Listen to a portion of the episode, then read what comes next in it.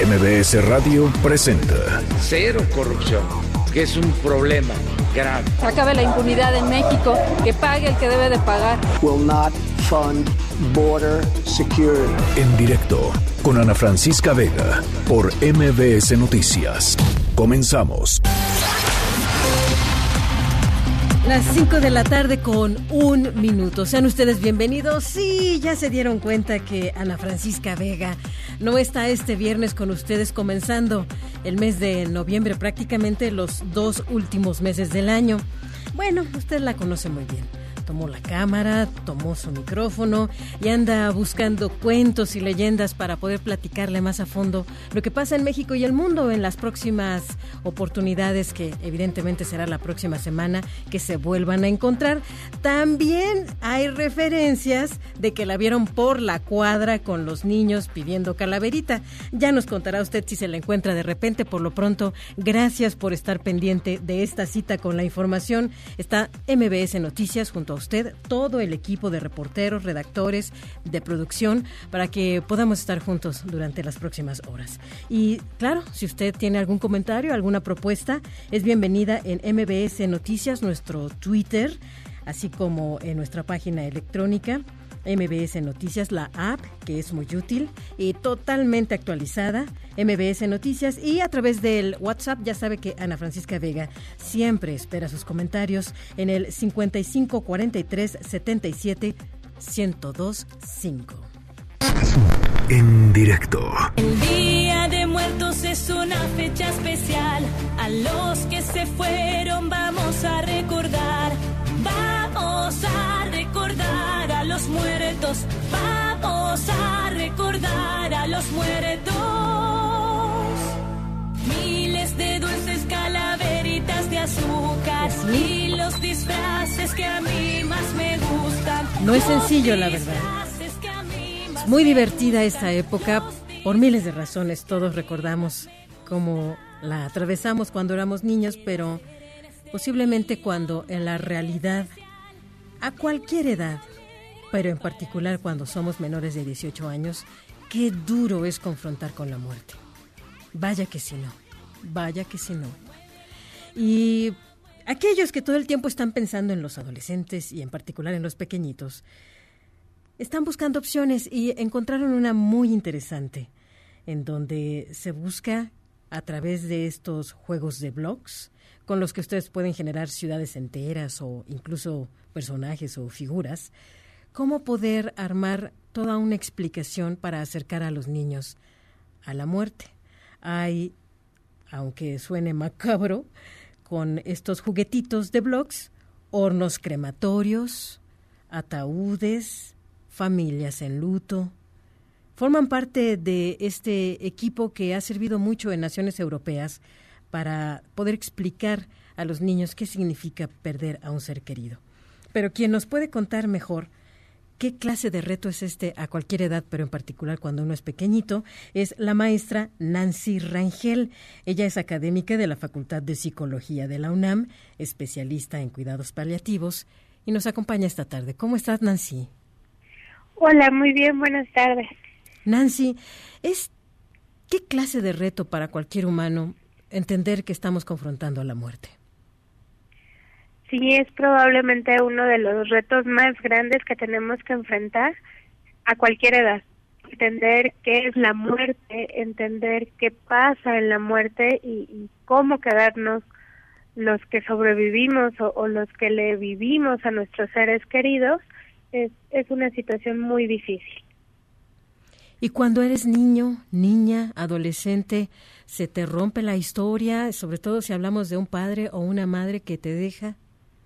Claro, eh, con los niños pasa algo muy particular. Los niños tenemos la idea de que son adultos chiquitos, ¿no? Y que entonces ellos ven el mundo como nosotros, que ellos entienden lo mismo con nosotros y no es así. Lo que pasa con los niños es que son muy diferentes en diferentes etapas a lo largo de su desarrollo y algo que los hace diferentes es su forma de pensar, su forma de ver el mundo. Entonces va a depender qué edad tienen estos estos pequeñitos va a depender su nivel de desarrollo cognitivo, la forma en la que ven la muerte. Cuando son muy, muy pequeñitos, la muerte es algo visto como algo eh, fantasioso, que incluso es reversible. Vamos a pensar en las caricaturas que los niños ven, estos programas. Hoy muere el personaje principal y mañana ya está nuevamente, ¿no? Entonces, ellos pueden llegar a, percibir que la muerte es un estado momentáneo y entonces a veces los papás o, los adultos nos asustamos un poco cuando les decimos a los niños, oye, tu abuelito, tu abuelita falleció y que ellos nos digan, ah, sí, ¿y cuándo regresa? ¿No? E, eso pasa pues porque ellos muy pequeñitos entienden que o, su nivel de pensamiento los hace creer que es un estado reversible. En cambio, los adolescentes, ellos ya van a entender que es un proceso del cual no es posible regresar y esto pudiera generarles mucha ansiedad o incluso pudiera desarrollarles miedos, ¿no? A, a, ser abandonados, a estar solos. El concepto de muerte entonces va a depender del desarrollo de los niños. Y cuando se quedan sin la figura a seguir, ¿no? Claro, también es importante considerar a quién están perdiendo por la muerte. No es lo mismo perder a alguien con quien a lo mejor no tenían una relación tan estrecha a perder a, la persona que le cuidaba o a la persona con la que se sentían confiados y seguros, que pueden ser los padres, pero también puede ser un abuelo, un tío o incluso una mascota.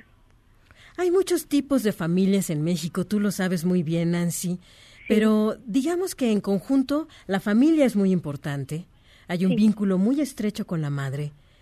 ¿Cómo se le puede empezar a hacer comprender a un menor, a un adolescente, que ya no hay alguien en la familia, que ya no hay un ser querido que sí estaba antes?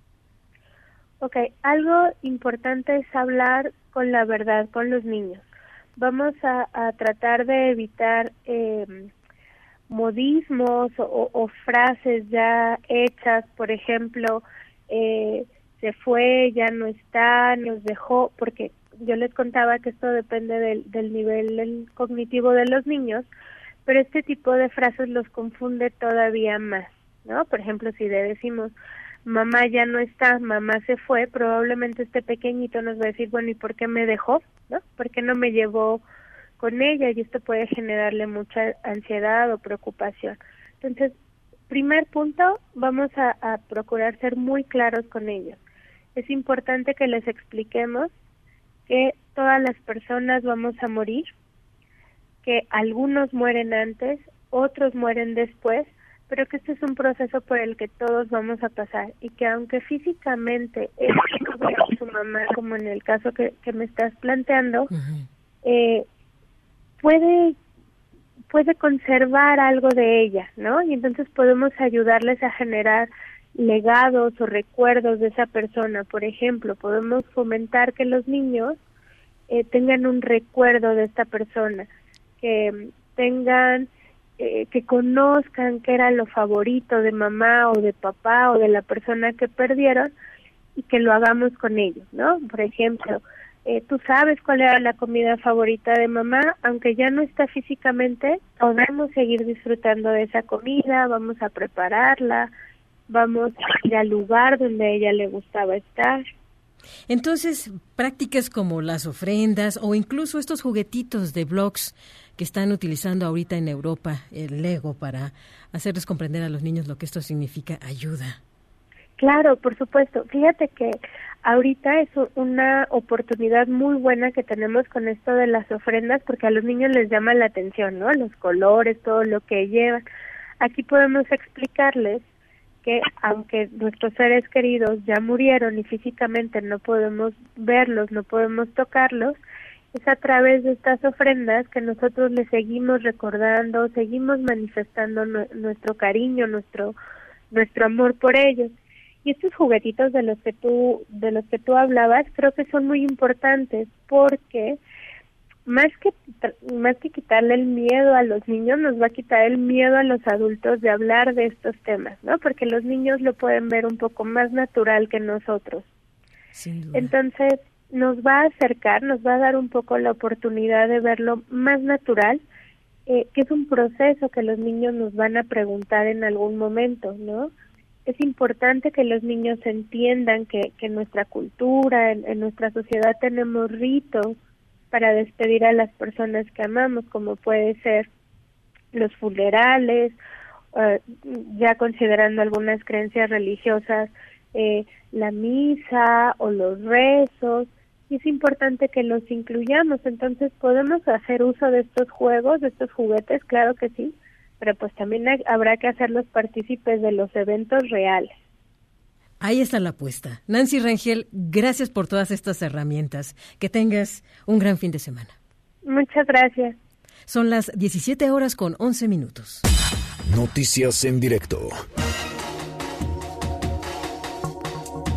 Establece Establecemos comunicación con nuestro corresponsal Juan Gabriel González al Estado de México. Nos tiene lo más reciente al respecto de la salud, la situación de Francisco Tenorio, alcalde de Valle de Chalco.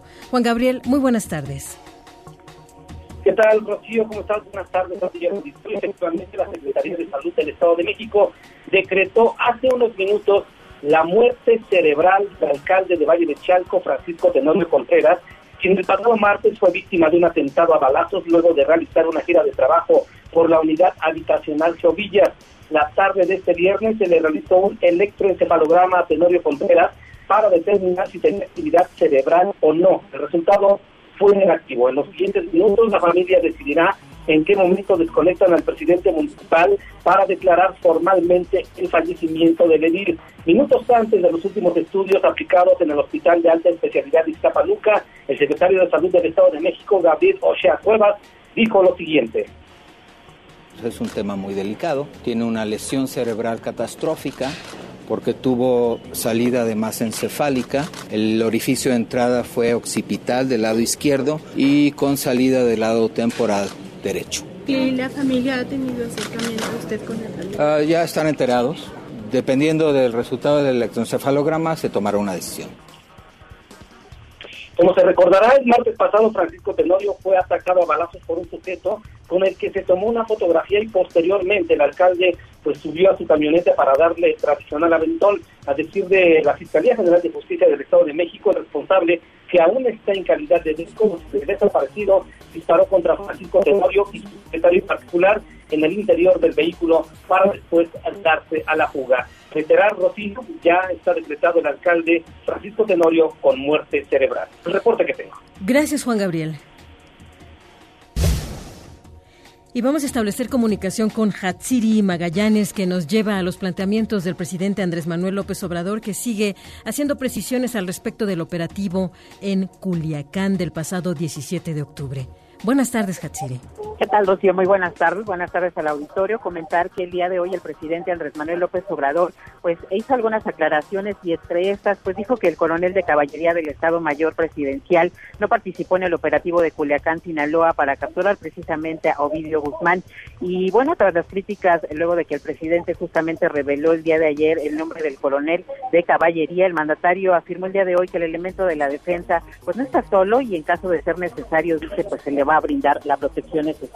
Vamos a escuchar algo de lo que dijo. Si hace falta, se le protege, como a todos, pero no está solo. Aquí sí que aplica lo que coreamos en nuestros actos. No está solo. Somos un equipo y todos actuamos con responsabilidad. Aquí también el secretario de la Defensa Nacional, Luis Crescencio Sandoval, explicó que el mando militar se encuentra justamente aquí en la Ciudad de México y precisamente por este motivo, pues no fue el que participó en aquella entidad. Vamos a escucharlo. Vamos. Información sobre el evento que, que, ayer se citó el nombre. Nada más recalcar que es el coordinador desde aquí, desde la Ciudad de México. Ayer se mencionó, aunque tomó otro, otro sentido, él está aquí en la Ciudad de México, aquí coordina los esfuerzos. Él no participó en la operación en Culiacán. Quien llevaba el mando o quien realizó es otro elemento militar, pero que ese obviamente no podemos dar el nombre porque hay una investigación de por medio. Pues ahí está la aclaración y el presidente también informó este viernes que el consejero jurídico del Ejecutivo, Julio Chérez, ya tiene el expediente que le entregó la Secretaría de la Defensa Nacional, mismo que va a entregar ya formalmente a la Fiscalía General de la República para abrir el expediente de investigación que vincula justamente a los dos integrantes del ejército que participaron en este operativo. El reporte que tengo, Rocío. Gracias, Hatsiri. Buenas tardes. Buenas tardes. En materia de seguridad, el primer mandatario, Andrés Manuel López Obrador, identifica avances, hay mucho por hacer, también reconoce. En el caso de los resultados para poder identificar si ya vivimos como ciudadanos mejores condiciones de seguridad, el presidente López Obrador pide por lo menos 12 meses de garantía. Vamos a escuchar. Yo espero que en cuando mucho un año más ya estén establecidas las bases de la nueva etapa de la vida pública de México. Nada más eso. Pido un año más. La secretaria de Gobernación, Olga Sánchez Cordero, asistió este viernes como representante del presidente Andrés Manuel López Obrador a la toma de protesta del gobernador de Baja California, Jaime Bonilla Valdés, y se registraron circunstancias como esta. Ahorita acabo de hacer una declaración importante. Ah, sí, sí, muy Le dijeron, ¿es legal? Los cinco años le dije, es legal porque la norma está vigente y porque es una norma así. Todo lo que necesitamos, ¿no? Aunque no nos den los cinco años, por eso tengo. ¿Eh? Una agüita. Ahorita estamos Padre, ¿cómo estás? ¿Ya a venir aquí el, Ya estamos platicando. el secretario, sí, ya. Fiscal. Ya estábamos aquí este, dándonos una, un, este, No, es un que- esgrima jurídica. No, estuvo dando, estuvo dando muy buenos tips. Ahí Ah, recordé. No, Para ella mí- trae muchísima experiencia. Para mí la norma eh, va a pervivir. Lo cierto es que apenas hace unos 6, 7 minutos, la licenciada Sánchez Cordero destacó en sus redes sociales que en relación al asunto del gobernador de Baja California, Jaime Bonilla, que inició funciones en el primer minuto de este viernes, mi postura, dice la doctora, ha sido muy clara. Soy respetuosa de las jurisdicciones y solo declaré que es legal. Ya es oficial, desde los primeros minutos de este viernes, Jaime Bonilla es el gobernador de Baja California. ¿En qué condiciones? Antonio Maya, ¿cómo estás? Bienvenido. Hola, ¿qué tal, Rocío? Muy buenas tardes. Pues te comento que en unos minutos más, el gobernador de Baja California, Jaime Bonilla Valdés, le tomará protesta a las personas que integrarán su gabinete. Este evento se llevará a cabo en las instalaciones del Centro Cultural Tijuana. Eh, Rocío, comentarte que en los primeros minutos de hoy viernes, Bonilla Valdés se convirtió en el primer gobernador de Baja California emanado de un partido de izquierda. Bonilla Valdés tomó protesta en la ciudad de Mexicali ante el Congreso del Estado, en donde estuvieron presentes autoridades de los tres niveles de gobierno y parte de las personas que serán que integrarán su gabinete. Escuchamos lo que dijo el gobernador de Baja California. Y les digo otra cosa, si termina en cinco años, yo me voy a someter a la revocación de mandato. Y el pueblo pone y el pueblo quita. ¿Eh? Así que no se asusten los contrincantes de que queremos perpetuarnos en el poder. No estamos por eso. Estamos para dar resultados a ustedes.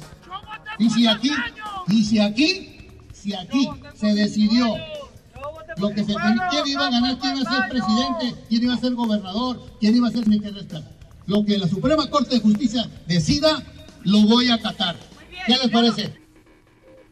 Rocío, te comento que el presidente de la actual legislatura local, Catalino Zavala, le tomó protesta a Bonilla Valdés como gobernador por cinco años, ya que el ahora exgobernador Francisco Arturo Vega de la Madrid publicó en el periódico oficial del Estado la reforma al octavo transitorio que le permite al morenista ampliar su periodo de dos a cinco años.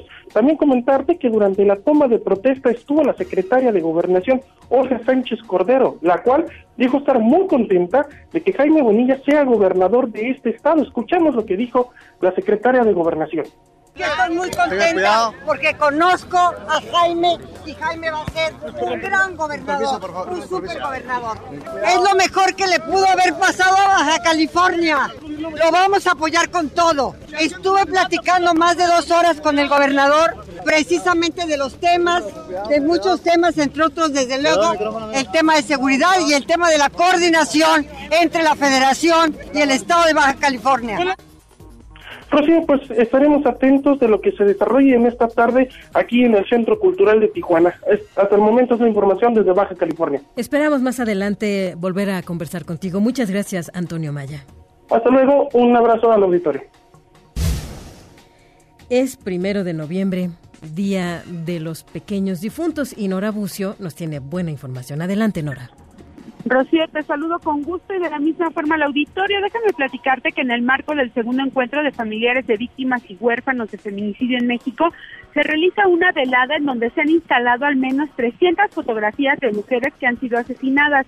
En el Monumento a la Revolución, desde las 16 horas de este viernes, madres, padres, hijos e hijas se dieron cita para colocar cruces rosas, las fotos de sus hijas y denunciar sus casos y las omisiones en las que han incurrido las autoridades.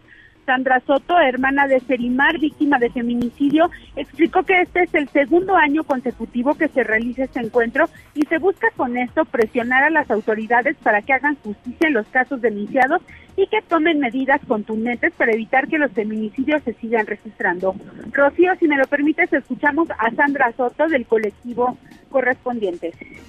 Nosotros hoy nos reunimos para honrar su memoria, para exigir justicia, para visibilizar y concientizar a la sociedad de que esta es una pandemia que nos está exterminando a las mujeres y que tenemos que hacer algo. Nosotros estamos aquí porque ya nos pasó, ya nos asesinaron de una forma muy cruel a alguna hija, hermana, mamá, prima, amiga. Y nosotros buscamos que, que se haga justicia. Buscamos visibilizar nuestras historias porque para nosotros fueron mujeres valiosas y buscamos que la autoridad haga su trabajo. Sandra Soto, fundadora del colectivo Los Machos Nos Matan en México, lamentó que este año haya un incremento en los casos y que la omisión de las autoridades sea permanente. Finalmente, Rocío, las víctimas llamaron la atención sobre los huérfanos de los feminicidios, a quienes las autoridades también tienen en el olvido sin el derecho a recibir justicia, restitución del daño ni beneficios sociales. Rocío, la información. Gracias, Nora. Muy buenas tardes. Nora Busto. Ya son las 5 de la tarde con 23 minutos. Sí, sabemos que los sonidos de un hogar se aman más que los sonidos de un banco. Por eso queremos que tengas tu casa con un crédito hipotecario. Banorte no está para que lo ames, está para lo que amas. Sujeto a aprobación de crédito. Términos, condiciones, comisiones y requisitos de contratación en banorte.com. En directo con Rocío Méndez, en ausencia de Ana Francisca Vega. Regresamos. En directo con Rocío Méndez, en ausencia de Ana Francisca Vega. Continuamos. La violencia ya no respeta. Y Juan Carlos Alarcón nos pone al tanto de estas agresiones en torno a niños y adolescentes en Iztapalapa. Juan Carlos Alarcón, muy buenas tardes. Hola, Rocío, gracias. Un placer saludarte. Buenas tardes. Dos días después del ataque a balazos contra niños, adolescentes y adultos reunidos en una fiesta infantil en un domicilio de la colonia Ixtlahuaca en la alcaldía de Iztapalapa, la Procuraduría de Justicia Capitalina repudió el hecho y externó que habrá cero tolerancia a la violencia. La dependencia a cargo de Ernestina Godoy informó que reafirma su compromiso para esclarecer los hechos acontecidos en la alcaldía de Iztapalapa, donde un hombre y una mujer fallecieron, así como un niño de cuatro años de edad y siete personas más resultaron lesionadas. Entre los sobrevivientes a la agresión se encuentran cuatro niños y niñas de uno, tres, cuatro y cinco años de edad, así como un adolescente de 17 y dos mujeres de 41 y 39 años.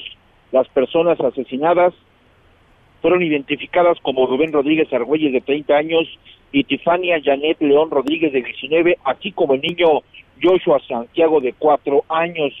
Las investigaciones establecieron, Rocío, otro hecho de violencia ligado a este caso y que tiene que ver con el secuestro y muerte de Rogelio Rodríguez Argüelles, hermano gemelo de Rubén, uno de los que falleció justamente hace dos días. Autoridades policiales tuvieron conocimiento que el pasado 15 de julio Rogelio fue privado de la libertad al salir de su domicilio en Chalco, Estado de México. Dos días después fue hallado sin vida en la misma localidad con signos de extrema violencia. La Procuraduría aclaró que realiza trabajos de investigación con apego irrestricto a los estándares internacionales y nacionales para lograr la máxima protección y restitución de los derechos de niñas, niños y víctimas de estos delitos. De igual forma, precisó que se proporciona atención a víctimas directas e indirectas en materia de trabajo social, médica, psicológica y de asesoría jurídica, lo anterior con el propósito de garantizar el derecho de acceso a la justicia con la debida diligencia que conduzca al esclarecimiento de lo acontecido, puntualizó la Procuraduría de Justicia de la Ciudad de México. Rocío, el reporte que tengo. Juan Carlos, ¿habías observado historias como esta que nos has narrado en cuántos meses, en cuántos años en la ciudad? Pues eh, fíjate que de hecho Rocío algo un dato importante importante también la pregunta que haces al menos en este año hemos observado que se ha incrementado la violencia recordar tan solo el 17 de febrero pasado eh, fueron acribilladas siete personas siete jóvenes algunos de ellos muy muy muy muy chicos 18 19 17 años de edad en el pueblo de los Reyes Culhuacán. Hasta el momento ningún avance de las investigaciones sigue en total impunidad ese caso y ahora se suma este nuevo evento donde un grupo de pistoleros se presenta en una fiesta infantil aprovechando precisamente la distracción de todos dentro de ese inmueble, abren fuego en contra de las personas reunidas y desafortunadamente pues los que salen pagando la peor parte son los pequeños, los niños, y en este caso un niño de cuatro años, otra, otro niño de un año que se debate todavía entre la vida y la muerte por un balazo en la cabeza, y el resto todavía lesionados, hospitalizados hasta el momento, y ninguna persona detenida todavía después de 48 horas de acontecido este evento, Rocío. Juan Carlos Alarcón, muchas gracias. Buenas tardes. Buenas tardes. En directo. Y cuando son las 5 de la tarde con 28 minutos, nos da mucho gusto tener en la línea a uno de los principales defensores de niños y adolescentes, no solo en México, sino en toda Iberoamérica. Se trata de Juan Martín Pérez García, director ejecutivo de la Red por los Derechos de la Infancia en México. Juan Martín, ¿cómo estás? Muy buenas tardes. Buenas tardes, Rocío. Un gusto estar contigo en este tu programa. ¿Pudiste escuchar el reporte de nuestro compañero Juan Carlos? Sí, claro, y bueno, pues este tengo que ratificar en todas sus letras lo que ha explicado y decir que de por cada 100 carpetas de investigación donde los niños, niñas y adolescentes son víctimas de un hecho delictivo, solo una carpeta alcanza algún tipo de sentencia condenatoria, es decir, hay 99% de garantías de impunidad y esto es totalmente eh, no solamente absurdo, sino eh, en términos reales, cuando se supone que lo más importante cualquier eh, país, cualquier familia son sus niños y niñas y eh, lamentablemente los hechos las autoridades los consideran no importantes. Ustedes reaccionaron ante los acontecimientos de esta fiesta. ¿Podrías reiterarnos las demandas que hacen en defensa de niños y adolescentes? Mira, hemos estado insistiendo eh, y gracias por el espacio y animando a los medios de comunicación como el tuyo, al público en general a que no revictimicemos a los niños y niñas y evitar la circulación de imágenes que suelen eh, darse en este tipo de acontecimientos. Esto no solamente afecta su dignidad, sino también su propia riesgo de identidad. Segundo, muy importante, es un llamado expreso a la jefa del gobierno, Claudia Sheinbaum, que sistema de protección integral de de la Ciudad de México, a que personalmente asuma este tema, le dé seguimiento junto con la procuradora Ernestina, con quien ya pudimos hablar, y también la directora del sistema DIF, para que evitemos que este sea un caso más eh, o que se reduzca un hecho administrativo. Esto tiene mucha gravedad, no solamente porque eh, hay niños y niñas implicados, sino que es un ataque directo en una fiesta infantil eh, para provocar terror. Y si esto queda en impunidad, será claramente un mensaje para los grupos criminales que pueden generar terror y venganza con otros grupos, con la propia sociedad, atacando a niños y niñas. Eh, hace apenas igual dos días fueron asesinados tres adolescentes en el, en Ecatepec, Estado de México, lo cual da cuenta que em, pues eh, el crimen ya no está respetando nada y por eso hay que insistir y llamamos a todas y todos con el con los niños no. Con los niños no. Y hay que destacar que en ese terreno nos ha pedido la Red por los Derechos de la Infancia y la Adolescencia que se tome conciencia de los enormes riesgos que viven niñas, niños y adolescentes por este entorno de inseguridad y de violencia, en donde no nada más, digamos esto inmediato que es la herida, la pérdida de vida, el producto de dolor, el que los dejan inmovilizados o sin proyecto de vida, el que quedan con algún tipo de secuela si es que sobreviven al ataque y que esto va a final de cuentas a costar una factura, sino también pues su identidad y su dignidad queda por los suelos. Y en ese terreno, Juan Martín, eh, nos has recordado que el día de hoy es el Día de las Víctimas Inocentes. Estamos a noviembre, ¿no? En esta tradición mexicana bellísima, que ya es patrimonio intangible de la humanidad, se le dedica a los niños eh, que han muerto.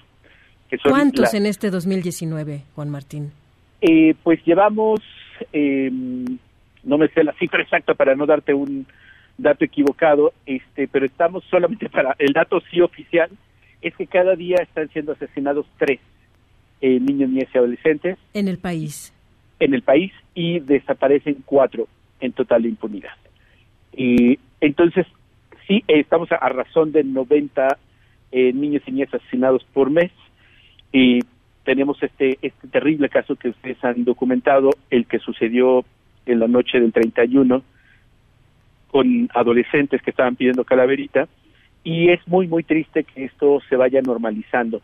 Por eso es que también otra posibilidad en esta tradición hermosa que tenemos en México es recordar a estas víctimas inocentes. Hay una calaverita que es popular, que, el público la podrá encontrar eh, en cualquier navegador de Internet, y que si me permiten me gustaría que la compartamos con el público porque eh, algo que tiene la cultura mexicana es que relabora esto doloroso con algo que nos pueda ser útil y que nos pueda ayudar. Te escuchamos, Juan Martín. Dice, viene la señora Huesitos por todos los alumnitos que no cumplan con sus trabajitos. Somos bastante niñas y niñitos.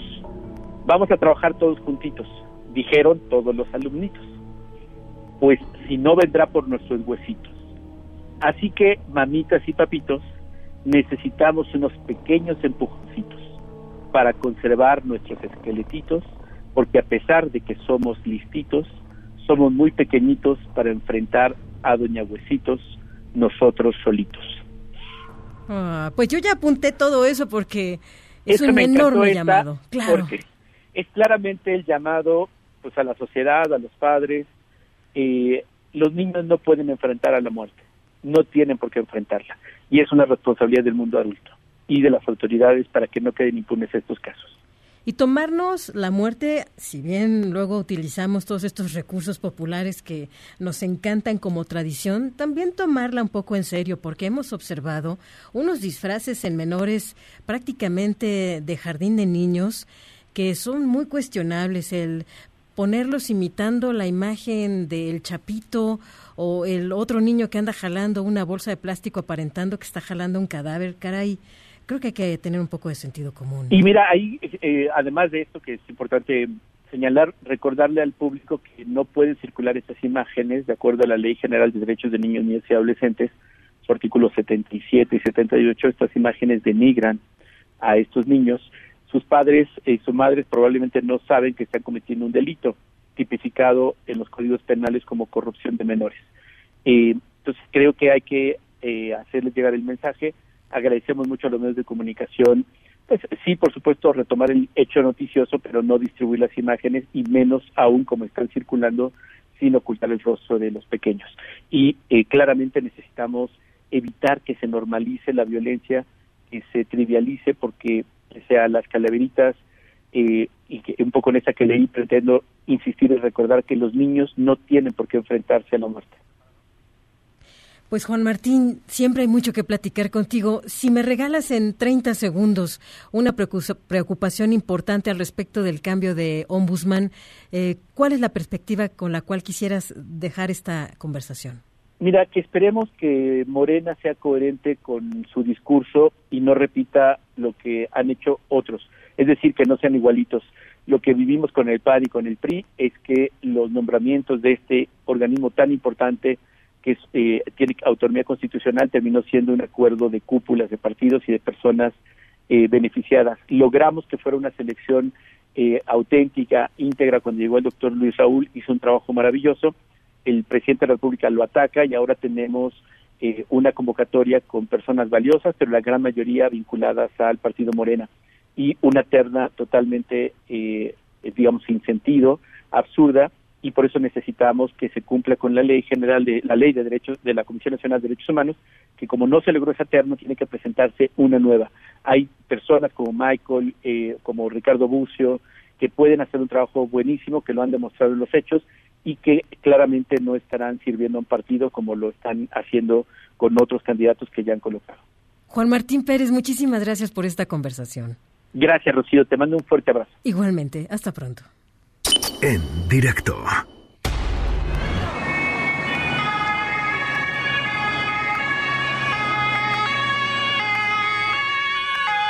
La historia de hoy es todo un caso, caray.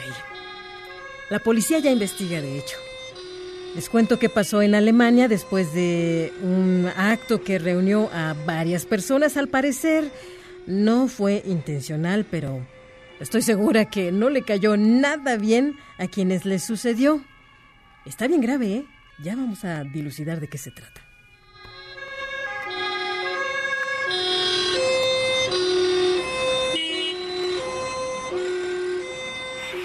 En directo con Rocío Méndez en ausencia de Ana Francisca Vega. Regresamos. En directo con Rocío Méndez en ausencia de Ana Francisca Vega.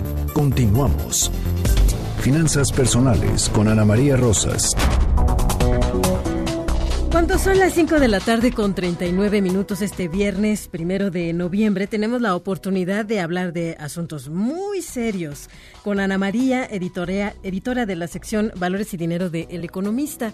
Nos recuerda una efeméride importante, se registró el día de ayer, pero es un asunto que tendríamos que tener en la agenda de todos los días. Ana María, muy buenas tardes. Así es, buenas tardes Rocío y auditorio de En Directo. Pues efectivamente les quiero compartir que se celebró el Día Mundial del Ahorro eh, este 30 de octubre y bueno, esto es ante la importancia que representa este buen hábito en la vida de las personas, ¿no? Y bueno, incluso en algunos países como en China, forma parte de las materias que se imparten en la escuela y desde niños les inculcan este hábito. Y bueno, nada más para como una efeméride, pues este Día Mundial del Ahorro surge en 1924 como un esfuerzo internacional para hacer énfasis en la importancia del ahorro tanto a nivel individual, pues como en el desarrollo de las naciones, ¿no? Expertos nos han dicho pues que el ahorro es un elemento esencial para los individuos, para las familias y para la sociedad. Y bueno, ya ven que a mí me encanta hablar de cifras, ¿no? Y bueno, el ahorro de, de los mexicanos pues aún se encuentra muy lejos de niveles óptimos. Datos de la encuesta nacional de inclusión financiera que elabora el INEGI indican que solo 47% de los adultos en nuestro país ahorra a través de medios formales y bueno, de esto te quiero decir que solo 18% tiene una cuenta de ahorro. Muchos de ellos es porque tienen Afore, ¿no? Y bueno, esto es algo obligatorio y que lo hacen a través de nuestras empresas, ¿no? Y pues una parte importante recurre a mecanismos informales para un ahorro temporal que generalmente es para cubrir eh, gastos eh, inmediatos, ¿no? Emergencias. Y bueno, aquí cifras de la Comisión Nacional para la Protección y Defensa de los Usuarios de Servicios Financieros, la CONDUCEF, arrojan que 30% de los mexicanos que ahorran, pues lo hacen a través de métodos informales, Rocío. ¿La alcancía, el colchón? Sí, el famoso colchón. Pero es que no hay confianza en las instituciones bancarias en muchos mexicanos. Todavía hay desconfianza y en algunos lugares eh, hay instituciones bancarias o instituciones financieras no bancarias, ¿no? Como las OFOMES, las cajas de ahorro, pero pues tú y yo sabemos que algunos han tenido pues descalabros importantes y hay desconfianza, ¿no? Hay desconfianza todavía en algunas de estas regiones, aunque también hay algunas muy arraigadas donde a través de estas cajas de ahorro han salido adelante, ¿no?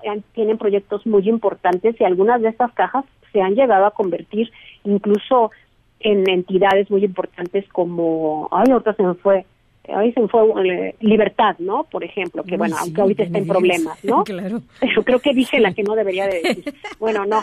Y bueno, eh, en otras ocasiones, Rocío, hemos hablado de la importancia de tener un presupuesto. Yo, yo considero que la base de todo esto es un presupuesto, Rocío, para poner en orden nuestras finanzas. Y esto va de la mano con una buena planeación. Y aquí les voy a decir a nuestros radioescuchas la fórmula más sencilla, ¿no? Es la estrategia conocida como el 50-20-30.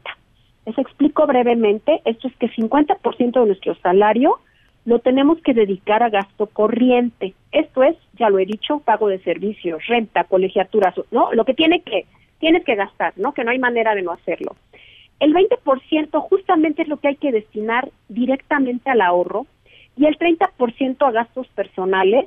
¿De qué hablamos aquí? Pues de la diversión, de ir al cine, al teatro, las vacaciones y el pago de las deudas. Aunque las vacaciones puede ser el objetivo de nuestro ahorro, ¿no? también, pero pues va ahí como de la mano, ¿no? Y es importante que si hablamos del ahorro para el retiro, les quiero mencionar una encuesta de la Mafore que publicó justamente eh, con motivo de este Día Internacional del Ahorro. Esta encuesta se aplicó en jóvenes del país, es una muestra grande, se hizo prácticamente en todas las entidades y reveló que solo dos de cada diez jóvenes que ahorran lo hacen para su retiro. Casi el 40% solo ahorran para enfrentar imprevistos y solo 38 tiene una 38%, perdón, tiene una cuenta individual en una Afore. Entonces, pues es, es muy importante que tengamos detectado, pues se ahorramos. Yo te voy a decir una cosa y lo he dicho aquí varias veces, yo ahorro desde desde siempre, no he tenido pequeñas metas desde que era eh, pequeña. Entonces ya eres una Rockefeller a estas alturas. No, no soy Rockefeller, pero fíjate que no, no, no tengo tanto problema. Pero sí, bueno, en algún momento pues me he gastado mis ahorros, ¿no? Y volver a empezar y volver a ahorrar, pues es, pero te vas fijando metas, ¿no? Eh, y pero ahorita me voy a permitir para nuestros radioescuchas que no que no tienen este hábito, que no, no, no lo han empezado, Mira, nunca es tarde, lo he dicho también siempre hasta el cansancio, pero la Conducir publicó una encuestita de tres preguntas que, si me permites, la hacemos rápido. Claro. Es este, un cuestionario, no encuesta, perdón.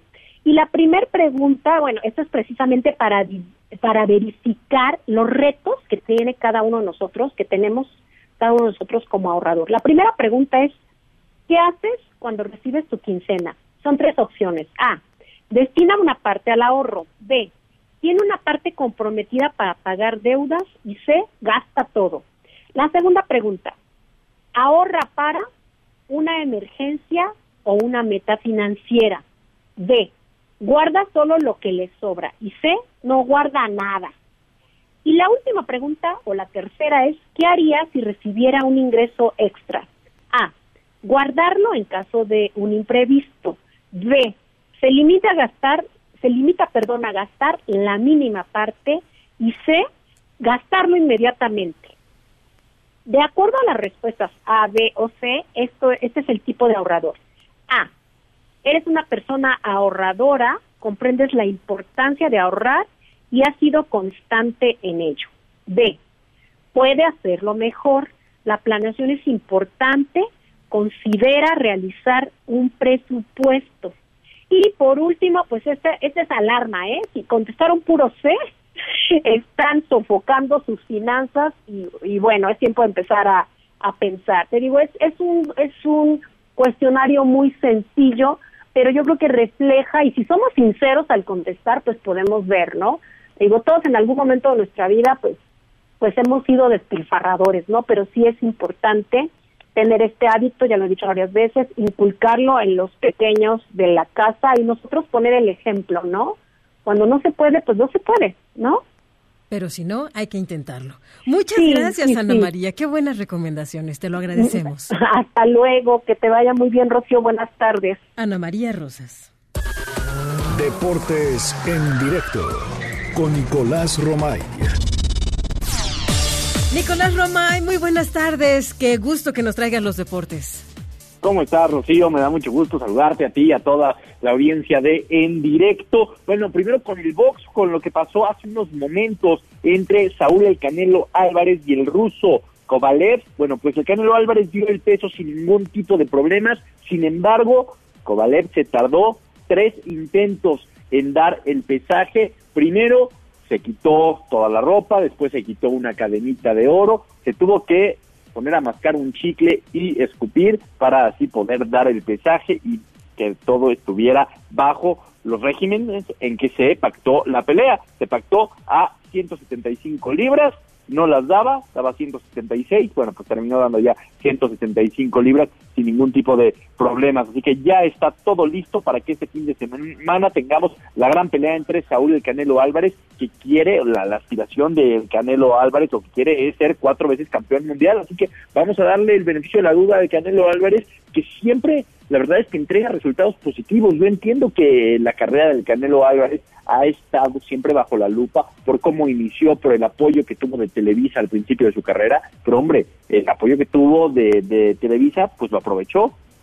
Algunos boxeadores, algunos deportistas lo aprovechan y otros no lo hacen. El Canelo sí lo aprovechó y hoy es un fantástico boxeador que buscará este fin de semana derrotar a Kovalev, al boxeador ruso. Eso es lo que está pasando en el boxeo, pero también, eh, Rocío, es un fin de semana muy importante en el fútbol mexicano porque ya estamos llegando a la recta final. Hoy tenemos dos partidos interesantes, Puebla contra Pumas, Pumas que se juega la liguilla, Atlas contra San Luis, el día de mañana tenemos Querétaro contra Tigres, América contra Santos, Monterrey contra Veracruz, Necaxa contra Pachuca y el domingo tenemos Toluca contra Chivas, Juárez contra Cholos y León contra Morelia. Por todo lo que representa la liguilla del fútbol mexicano, cuando faltan tres jornadas, es importante que los equipos que están disputando eh, pues ya no dejen ir puntos.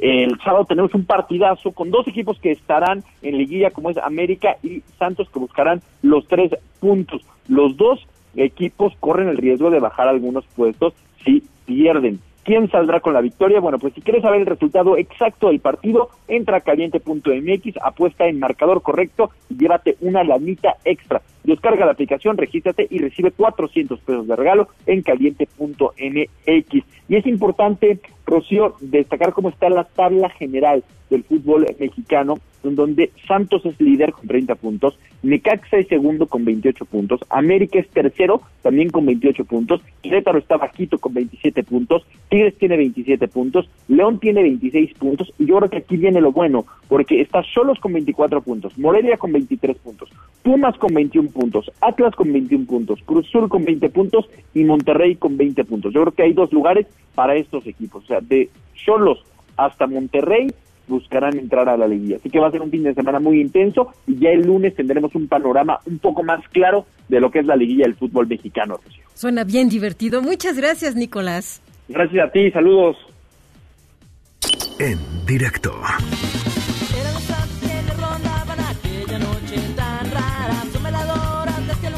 Vamos a disfrutar las tradiciones a fondo y una manera de darle sentido a la vida y también, ¿por qué no reconocerlo como cultura?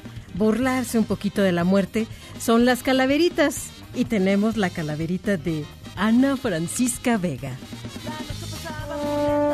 MBS Noticias y Sonecito presentan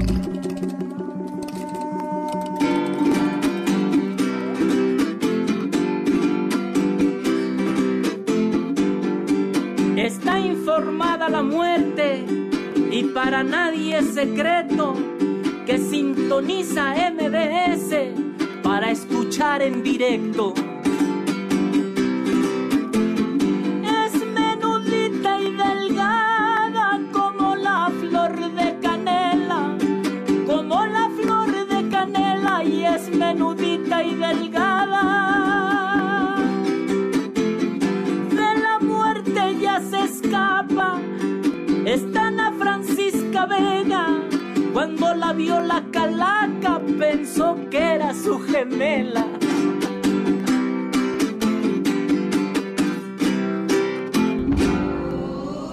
MBS Noticias. Presenten las tradiciones mexicanas. En directo con Rocío Méndez en ausencia de Ana Francisca Vega. Regresamos. En directo con Rocío Méndez en ausencia de Ana Francisca Vega. Continuamos. Línea directa con Ezra Shabot.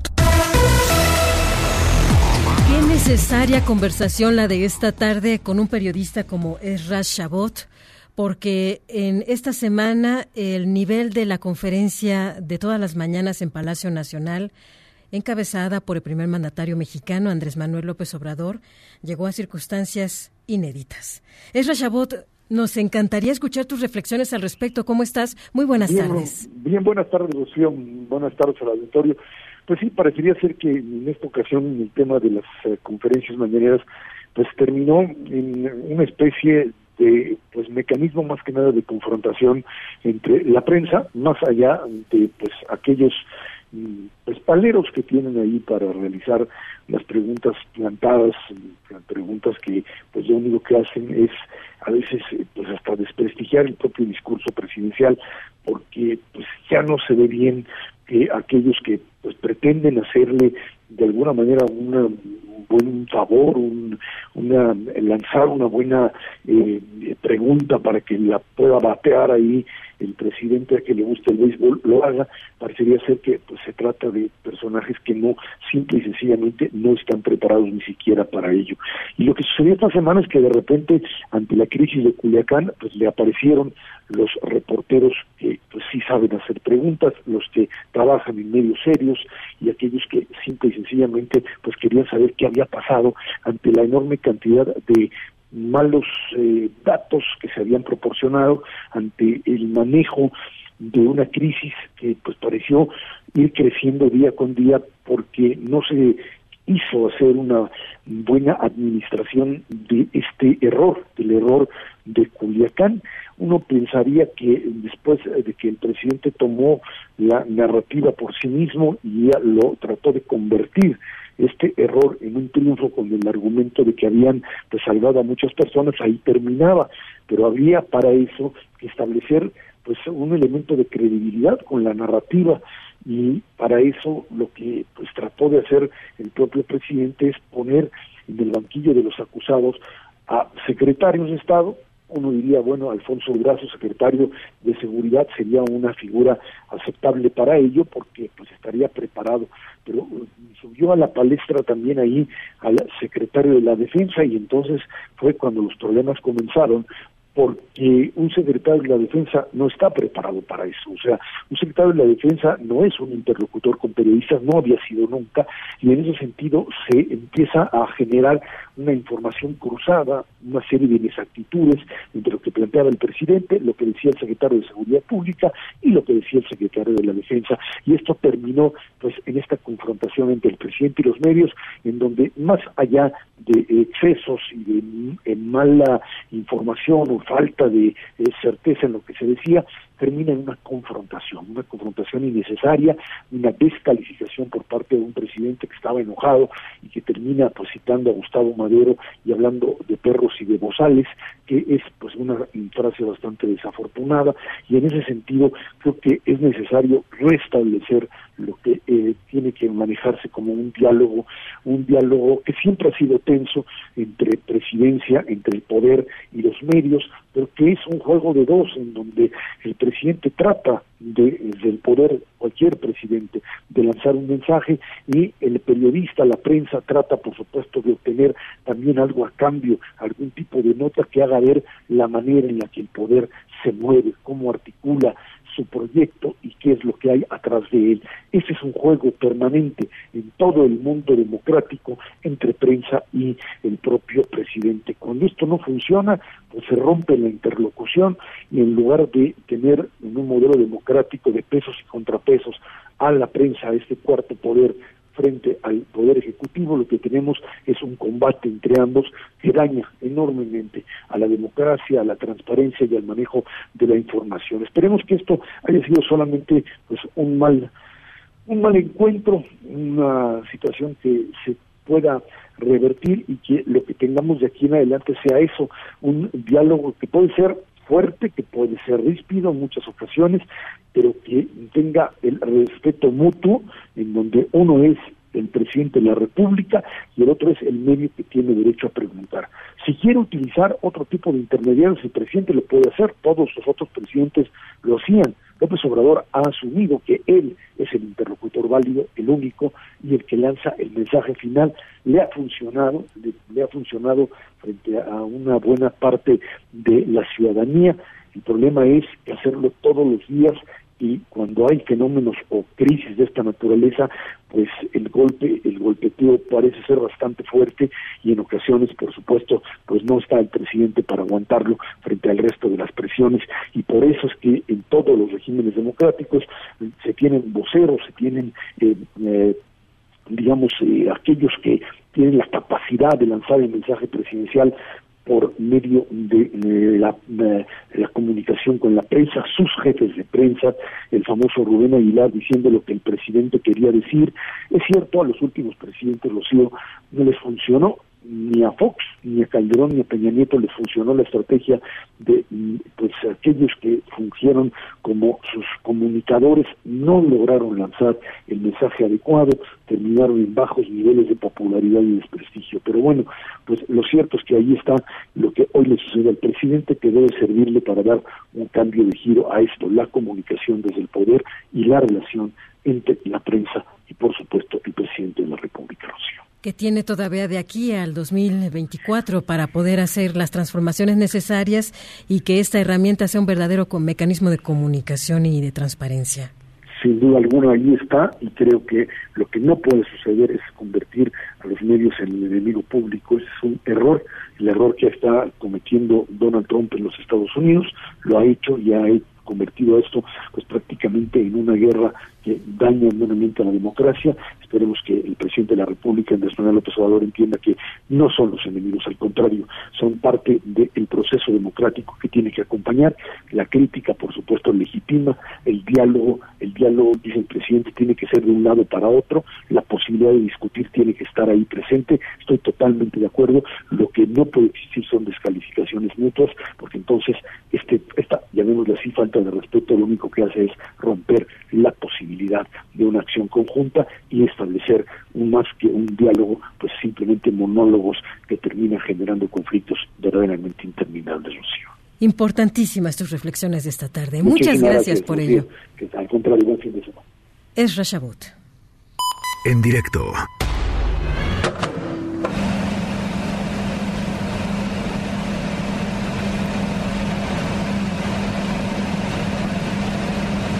Aquellos que están dedicados a la cocina o a la repostería identifican muy bien que este es el sonido de un horno. Bueno, aquellos que son expertos en esa materia saben lo que implica la disciplina de llevar a cabo una buena receta para obtener un buen menú. Pero cuando hay tropiezos, hijo, se pueden generar tragedias, ya les vamos a contar. Oiga, antes de que nos despidamos en este caso de este momento sonoro, sí rogamos de su atención, por favor, con todo cariño. Les pedimos si están ustedes en posibilidades de apoyarnos. Estamos solicitando sangre, donadores de sangre, para el paciente Guillermo Mendoza López. Él está en el Hospital de Traumatología Doctor Victorio de la Fuente Narváez. Habrá que donar, si ustedes están en capacidad de hacerlo, sangre en el Centro Médico Nacional La Raza del IMSS, Banco Central de Sangre, de lunes a domingo, de las 8 de la mañana a las 13 horas, una de la tarde, o bien de las 14 a las 18 horas, de lunes a domingo. El sitio, la ubicación del Centro Médico Nacional Arranza y particularmente su Banco Central de Sangre es Jacaranda sin número, esquina Ceris, en Colonia La Raza. Si ustedes están en posibilidad de apoyarnos, les rogamos que por favor nos manden un mensaje a WhatsApp al 5543 77 1025 para que podamos establecer comunicación más estrecha y ojalá podamos apoyar a Guillermo Mendoza con sangre que lo necesita en estos momentos. Muchas gracias. En directo con Rocío Méndez, en ausencia de Ana Francisca Vega. Regresamos. Una voz con transparencia. Una voz objetiva. Una voz plural. Una voz plural. Esto es En directo con Ana Francisca Vega. En directo MBS Noticias.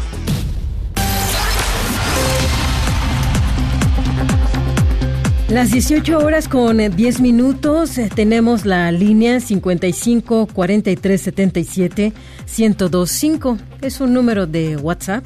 Recibimos sus comunicaciones.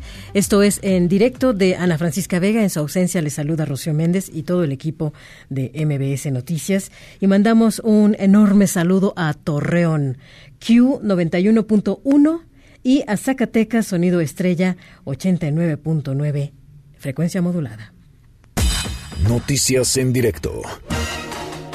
Se decreta muerte cerebral de Francisco Tenorio, el alcalde de Valle de Chalco, que el pasado martes 29 de octubre recibiera un balazo en la cabeza tras visitar una unidad habitacional en ese municipio.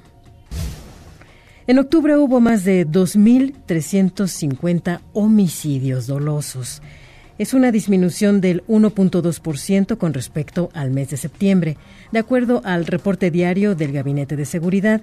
Así lo expresó el presidente Andrés Manuel López Obrador. Y encontramos deficiencias y simulación. Y entonces vamos a tener un acuerdo con los gobernadores y vamos a invitar respetuosamente a las fiscalías para aclarar sobre este tema y que los datos que se manejen sean creíbles, ciertos. La elección del titular de la Comisión Nacional de Derechos Humanos debe ajustarse a la situación del país. Así lo exigió en directo Juan Martín Pérez García, director de la Red por los Derechos de la Infancia en México, al indicar que en promedio diario se asesinan a tres niños en nuestro país y cuatro se reportan desaparecidos esperemos que Morena sea coherente con su discurso y no repita lo que han hecho otros, es decir, que no sean igualitos. Lo que vivimos con el PAD y con el PRI es que los nombramientos de este organismo tan importante que eh, tiene autonomía constitucional terminó siendo un acuerdo de cúpulas de partidos y de personas eh, beneficiadas. Logramos que fuera una selección auténtica, íntegra. Cuando llegó el doctor Luis Raúl hizo un trabajo maravilloso. El presidente de la República lo ataca y ahora tenemos una convocatoria con personas valiosas, pero la gran mayoría vinculadas al partido Morena y una terna totalmente, eh, digamos, sin sentido, absurda y por eso necesitamos que se cumpla con la ley general de la ley de derechos de la Comisión Nacional de Derechos Humanos, que como no se logró esa terna, tiene que presentarse una nueva. En estos momentos es la toma de protesta al gabinete del ahora gobernador de Baja California, Jaime Bonilla. En reunión con el morenista, la secretaria de Gobernación, Olga Sánchez Cordero, aseguró que es legal la ley Bonilla que amplía de dos a cinco años el mandato del gobernador.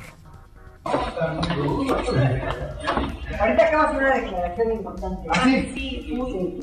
Le dijeron, ¿es legal? Los cinco años le dije, es legal porque la norma está vigente y porque hay una norma. Así, Todo lo que necesitamos, ¿no? Aunque no nos den los cinco años, por eso tengo. ¿Eh? Una agüita. Ahorita estamos los ¿cómo estás? ¿Ya a venir aquí el, el secretario fiscal. Ya estábamos aquí este, dándonos una, una, este, no, es una esgrima jurídica. No, estuve dando, estuve dando muy buenos tips. Ah, ok, correcto. Para mí, para mí la norma va a permitir. Y hay que destacar que en la Plaza de la Constitución se instaló el altar de altares. Adrián Jiménez, muy buenas tardes. Buenas tardes, Rocío. Un saludo afectuoso para ti y el auditorio. Este viernes, autoridades capitalinas inauguraron en el Zócalo de la Ciudad de México la ofrenda monumental Altar de Altares, diseño de Vladimir Maigin, el secretario de Cultura, Alfonso Suárez del Real, explicó que la propuesta incluye las tradiciones más representativas de todo el país respecto a la celebración del Día de Muertos. Durante una procesión acompañada de música de banda, la jefa de gobierno Claudia Sheinbaum, el presidente Andrés Manuel López Obrador y la presidenta del Consejo Honorífico de la Memoria Histórica y Cultural de México, Beatriz Gutiérrez Müller, recorrieron los cuatro ofrendas que integran esta intervención monumental y esto es parte de lo que explicó el secretario de Cultura capitalino. Escuchemos Con esta pieza terminamos nuestra procesión inaugural del aluzamiento de las cuatro ofrendas, cuatro regiones del país, 32 estados representados en sendas coronas de muerto que se encuentran en los ocho arcos que junto con la estructura nos recuerdan los nueve pisos del Mictlán. Rocío Auditorio, comentar que la ofrenda monumental estará en la plancha de la Constitución hasta el próximo 10 de noviembre. Es la información que les tengo. Gracias, Adrián. Buenas tardes. Muy buenas tardes, ya a las 6 de la tarde con 16 minutos. En directo con Rocío Méndez, en ausencia de Ana Francisca Vega. Regresamos. En directo con Rocío Méndez, en ausencia de Ana Francisca Vega. Continuamos.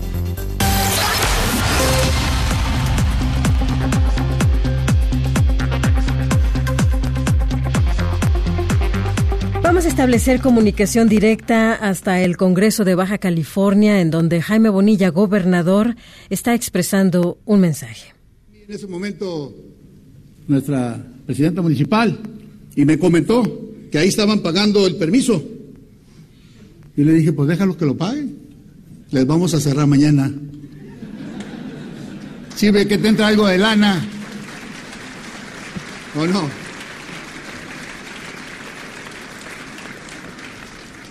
Cuando cerramos, llegó la orden de gobernación, se incautaron las máquinas. Todavía, hoy, a esta hora, no sabemos quién es el dueño, nadie las ha reclamado. Así operamos. En San Felipe lo mismo. San Felipe, el flamante candidato del PRI en la última contienda para la gobernatura, dueño de un casino ilegal. Se cerró ese casino por instrucción de la mesa de seguridad y al otro día lo abría. Se volvió a cerrar y al otro día lo abrió. Y todavía se pregonó decir que él estaba muy bien conectado y que nadie le iba a hacer nada. En directo en algunos aeropuertos, son 53 aeropuertos en nuestro país, se llevan a cabo operativos cuando servicio público de pasajeros realiza este tipo de actividades porque no tienen placas del servicio público. Público. En este caso, eh, las aplicaciones como tal no se encuentran reguladas en ninguna legislación para prestar o no ese servicio. Entonces es el cumplimiento de la ley. Si no hay una especificación sobre alguna aplicación o alguna prestación de estos servicios en este momento como tal. Pero si es detectada alguna actividad que esté fuera de la ley, pues eventualmente, como ha sucedido, se llevará también eh, a cabo el cumplimiento de la propia legislación. No nos oponemos en lo absoluto en contra de las aplicaciones. Nos oponemos a que con el argumento de las aplicaciones se proporcione un servicio al margen de la ley. Lo hemos reiterado también que no nos oponemos a la competencia. Estamos de acuerdo con la competencia siempre y cuando la competencia sea legal.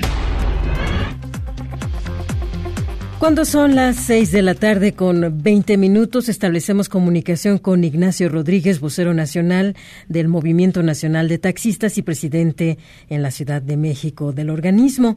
Sea usted bienvenido, señor Rodríguez. Buenas tardes. Eh, buenas tardes y un saludo a, su amable auditorio. ¿Cuáles finalmente fueron los acuerdos con el gobierno federal al respecto de su movimiento, señor? Eh, mire, los, los acuerdos fueron eh, básicamente llevar a cabo reuniones con la SEDATU, es la Secretaría del Gobierno Federal que ha reconocido ya un problema en el servicio de transporte que se está dando a través de las aplicaciones. Y bueno, eh, SEDATU está encargada de hacer un diagnóstico para que a fines de año esté emitiendo una serie de recomendaciones a los congresos locales de cada entidad para que se legisle en materia de este servicio que hoy este pues tantos malestares y problemas nos ha ocasionado a los al sector de los taxistas legalmente concesionados. y algún otro tipo de circunstancia, porque recordamos que ustedes argumentaron que incluso se acordó que la Guardia Nacional estaría realizando operativos en torno a los 56 aeropuertos del país, pero la jurisdicción federal lo niega. Ah, ok, sí, ahí, ahí hay que decir que eh, la ley establece que para otorgar servicio de transporte terrestre de pasajeros en zonas federales, como son aeropuertos, puertos marítimos y carreteras, eh, es necesario contar con un permiso otorgado por la SCT, Secretaría de Comunicaciones y Transportes. Si no se cumple con esa condición, estamos hablando de transporte ilegal. Por tanto, al ser ilegal, eh, la autoridad competente tiene que actuar. La autoridad que venía haciendo esa función era la Policía Federal pero se nos informa que ahora eh, esa esa función que venía haciendo la Policía Federal le correspondería a la Guardia Nacional. Es por eso que en los acuerdos se menciona que la Guardia Nacional actuará en ese sentido para eh, pues eh, inspeccionar que la ley se cumple en las zonas federales. A partir de este primero de noviembre, ¿cuánto cuánto tiempo, cuántos días darán ustedes para observar que esto se cumpla? Mire, nosotros estamos eh, considerando el plazo que la misma Secretaría de Gobernación nos dio. Ella se comprometió a que eh, nos atenderán en un plazo no mayor a 15 días. Eh, en este plazo estaremos volviendo a, dialogar con el funcionario maestro Ricardo Peralta. Y bueno ahí ahí pediremos una explicación de la de que se nos dé una explicación de por qué eh, se ha generado esta ambivalencia. Porque por un lado se nos entregan acuerdos por escrito donde está establecido la realización de operativos y nos sorprende que posteriormente pues eh, el funcionario declare que no es así. Ah, nosotros tenemos como aval el documento que salió de la misma Secretaría de Gobernación donde están claramente establecidos los compromisos que se hicieron entre eh, gobierno federal y movimiento nacional taxista. Señor Rodríguez, ¿cuál es el mensaje para el consumidor que también demanda libertad en el ejercicio de elegir qué servicio de transportación utilizar? Sí, nosotros no, nosotros no estamos en desacuerdo ni con la competencia ni con el uso de tecnología para enlazar el servicio. Eso ha quedado demostrado que es eh, una herramienta útil, una herramienta de beneficio porque mejora la calidad del servicio. No tenemos absolutamente ningún problema con eso. El problema es eh, que no se respete eh, el marco jurídico, el conjunto de reglas y normas para poder brindar transporte de pasajeros de una manera armónica en que no se vean dañados los derechos de nadie. Eh, creo que aquí el problema es eh, de respeto a la ley, de respeto al marco de derecho. Eh, no está siendo respetado y bueno, ahí eso ha, generado un perjuicio económico grave para las cientos de miles de familias que vivimos de esta actividad y bueno, hay que recordar que eh, precisamente el artículo quinto constitucional establece que hay un derecho al trabajo siempre y cuando este sea lícito. Eh, esta actividad no está normada, no está regulada, por tanto, pues hay una tarea pendiente de nuestras autoridades de atender esa carencia que se tiene.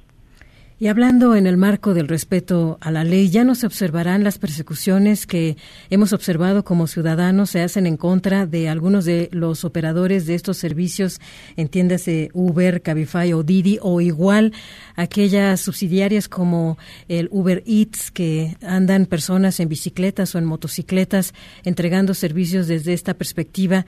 Eh, ¿Los van a respetar, señor? Mire, en el Movimiento Nacional Taxista no creemos que esas acciones sean la solución real a este problema. No creemos en la, en la violencia como una manera de resolver este problema. En definitiva, eh, eh, apostamos al diálogo, apostamos a, que haya respeto a lo que se genere a través de ese diálogo. Pero si no se respetan acuerdos, también consideramos que eso es grave, porque eso nos orilla también entonces a los transportistas pues a salir a hacer este uso de nuestro derecho a la manifestación. ¿Habrá plantón el lunes? Eh, bueno, ya lo estaremos valorando después del próximo diálogo que se tendrá en la Secretaría de Gobernación. Es una valoración que en su momento hará el Movimiento Nacional Taxista.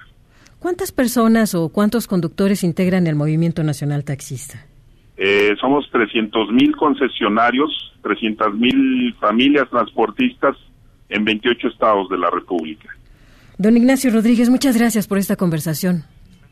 Gracias a ustedes. Muy buenas tardes. En directo.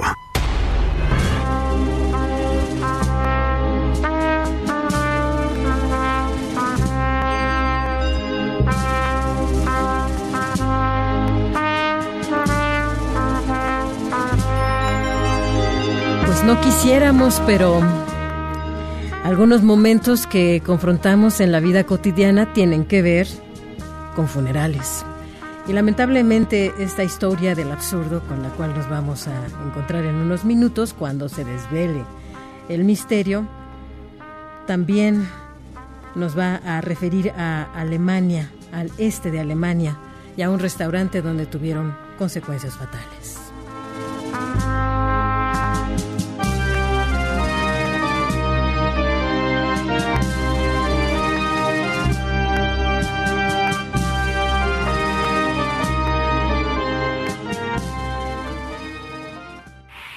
En directo con Rocío Méndez en ausencia de Ana Francisca Vega. Regresamos. En directo con Rocío Méndez en ausencia de Ana Francisca Vega. Continuamos.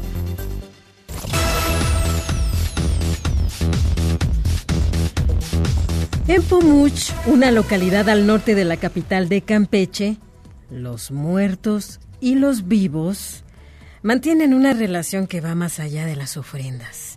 Tenemos esta historia con Oliver Pacheco, nuestro corresponsal en este punto del país. Oliver, ¿cómo estás?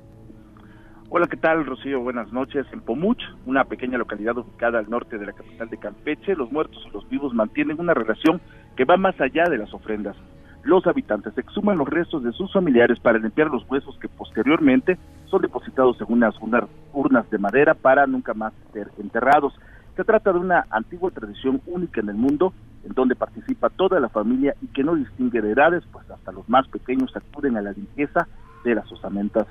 Al morir una persona, sus restos son desenterrados a los tres años para posteriormente ser envueltos en un mantel bordado y colocados en una caja de madera para ser exhibidos junto a otros familiares fallecidos. En la víspera del Día de Muertos se acostumbra acudir al cementerio y realizar la limpieza de sus restos. Cada hueso es separado, limpiado con delicadeza y mucho respeto para luego ser depositados en sus nichos. Las sábanas son sustituidas por una nueva y se colocan flores, veladoras y en algunos casos se acompaña de alguna fotografía del difunto. El trabajo de limpieza puede durar varias horas, pues en algunos casos los restos de sus familiares aún se encuentran momificados. Durante esta jornada, algunos acostumbran a platicar con los restos de sus familiares y otros más aprovechan la fecha para enseñarles a las nuevas generaciones esa tradición que busca mantener vivo a sus seres queridos. Platicamos con algunos pobladores de Pomuch y nos compartieron su experiencia. Cuando llega una fiesta para nosotros, ¿qué hacemos? Nos bañamos, nos ponemos el mejor vestido, porque vamos a saber que vamos a hacer una fiesta y hay que estar presentables. Igual ellos, si llega su fiesta de ellos, pues tienen que estar limpios para que cuando llegue ese momento de la fiesta de, de ellos, estén limpios, puedan salir felices, tranquilos. Así se acostumbra en, en el en mucho, porque pues según mi papá dice que, que así descansan mejor las almas. Esta particular eh, tradición atrae a visitantes de todo el mundo y desde periodistas, investigadores y turistas en general, quienes quedan sorprendidos por este ritual de amor y respeto que los habitantes de Pomuch tienen por quienes ya se adelantaron en el camino. Ese cementerio se encuentra cada unos 60 kilómetros de la ciudad capital y se puede llegar en vehículo a través de la carretera federal Campeche-Mérida o bien tomar un transporte colectivo cuyo costo no excede los 100 pesos. Rocío, buenas noches, te saludo desde Campeche. Muchas gracias, Oliver en directo. Y nos acercamos hasta el Centro Cultural Tijuana, en donde en estos momentos continúa, o ya andarán por ahí, de concluir la ceremonia de presentación del gabinete del gobernador Jaime Bonilla. Antonio Maya, te saludamos de nueva cuenta, bienvenido.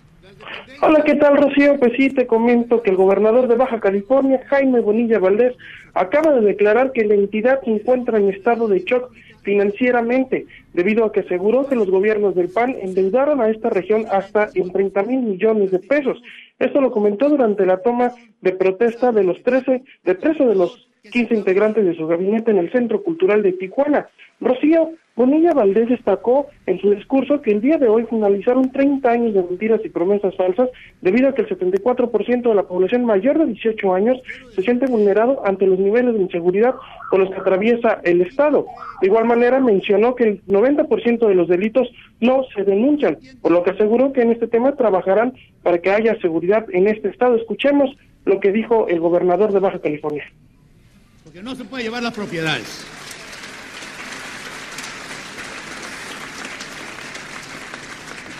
Le marcaremos el alto a la impunidad, tanto de las autoridades como de los criminales. Ya desapareció la corrupta Secretaría Estatal de Seguridad por ineficiente, deshonesta y represora. Se elimina también la Procuraduría General de Justicia del Estado. Y por su historia, esa Procuraduría gozaba de una gran desconfianza de los ciudadanos. En su lugar, se creó la Fiscalía General de Baja California que tendrá bajo su responsabilidad tanto la Policía de Investigación como la Policía Preventiva y de Proximidad.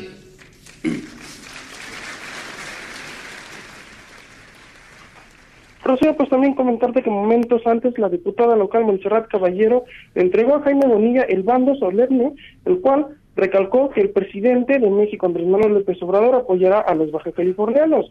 Rocío, afuera del centro cultural hay grupos como de los vecinos de la colonia Lomas del Rubí en Tijuana que perdieron sus viviendas el año pasado tras los deslizamientos de tierra que provocó una constructora, los cuales esperan que Bonilla Valdés le resuelva su problemática. Eh, Rocío, esto es lo que se vive ahorita aquí en Baja California. Muchas gracias, Antonio. Hasta luego, un saludo al auditorio. Antonio Maya. En directo.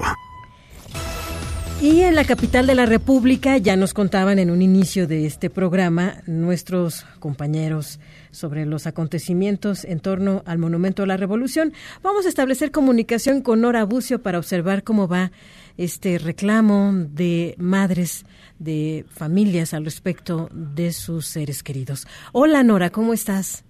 Bien, Rocío, nuevamente te saludo con gusto y de la misma forma al auditorio. Y como bien lo señalas, en el marco del segundo encuentro de familiares de víctimas y huérfanos de feminicidios en México, se realizó esta segunda velada en donde se instalaron al menos 300 fotografías de mujeres que fueron asesinadas. Déjame comentarte, Rocío, que padres, madres, hijos e hijas, así como amigos y organizaciones adherentes y simpatizantes a quienes en este momento enfrentan este proceso jurídico y también personal de haber perdido a alguna mujer víctima del feminicidio, bueno, pues estuvieron presentes en el Monumento a la Revolución. Ahí, Rocío, bueno, pues después de este mensaje otorgado por Sandra Soto, quien es hermana de Serimar, víctima obviamente de feminicidio y también fundadora del colectivo Los Machos Nos Matan en México, explicó que el objetivo era visibilizar este problema y hacer entender a la sociedad, Rocío, que no solamente es un caso exclusivo de algunas familias en el país, sino que se ha extendido ya a niveles alarmantes en todo el eh, bueno pues el territorio nacional. Déjame decirte que las familias bueno pues estuvieron haciendo presencia en estas cruces que colocaron de color rosa con las fotografías de las víctimas, colocaron también las veladoras correspondientes y flores para recordar a las personas fallecidas.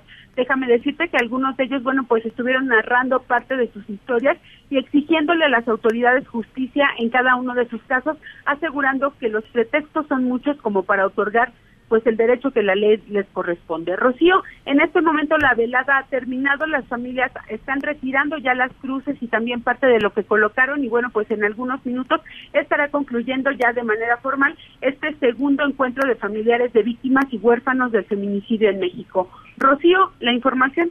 Gracias, Nora. Muy buenas tardes. No se crea ni se destruye. Ciencia en directo con María Emilia Beyer. Ya está con nosotros María Emilia Beyer. Ella como maestra en filosofía de la ciencia y académica de la Dirección de Divulgación de la Ciencia en la UNAM, siempre está pensando en ustedes en qué manera las puede deslumbrar porque al pensar en nuestra realidad cotidiana hay tanto todavía por descubrir y un asunto tiene que ver con el olfato, ¿no es así? ¿Cómo estás? Bienvenida. Hola, muchas gracias. Fíjate que, bueno, pues estaba pensando en que a veces sobre el olfato, pues nos damos poco tiempo para pensar, ¿no?